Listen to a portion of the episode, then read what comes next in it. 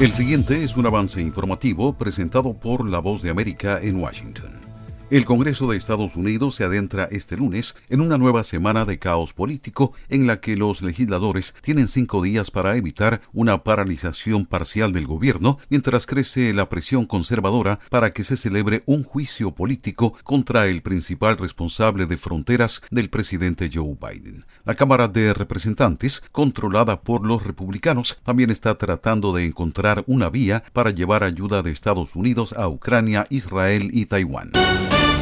Joe Biden y Donald Trump visitarán la frontera entre Estados Unidos y México el mismo día esta semana en una muestra de cómo la inmigración ilegal se ha convertido en uno de los temas más importantes de cara a una probable revancha en las elecciones generales de noviembre. Biden visitará el jueves la ciudad fronteriza sur de Brownsville, en Texas, para reunirse con agentes de la patrulla fronteriza, autoridades policiales y líderes locales, informó un funcionario de la Casa Blanca. La exalcaldesa de la capital mexicana, Claudia Sheinbaum, candidata presidencial del oficialismo, mantiene una cómoda ventaja de más de 20 puntos porcentuales sobre su más cercana rival para las elecciones presidenciales de junio, mostró una encuesta publicada este lunes.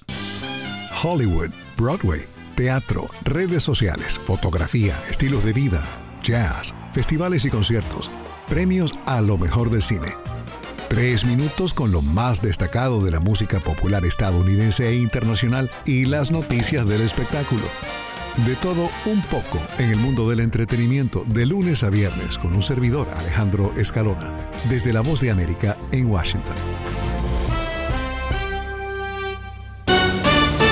En poco más de dos meses, Bolivia pasó de una dura sequía que redujo lagos y ríos y provocó inéditas olas de calor e incendios forestales, a un exceso de lluvias en febrero superando los registros normales de varias décadas con el saldo de 40 fallecidos desde noviembre.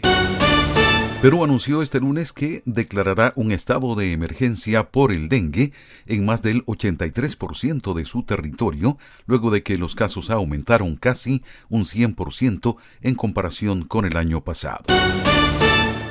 Los mercados de monedas y acciones de América Latina operaban con tendencia mixta en las primeras horas de este lunes, con movimientos moderados a la espera de datos de Estados Unidos. Este es un avance informativo de La Voz de América. Desde Washington les informó Tony Khan.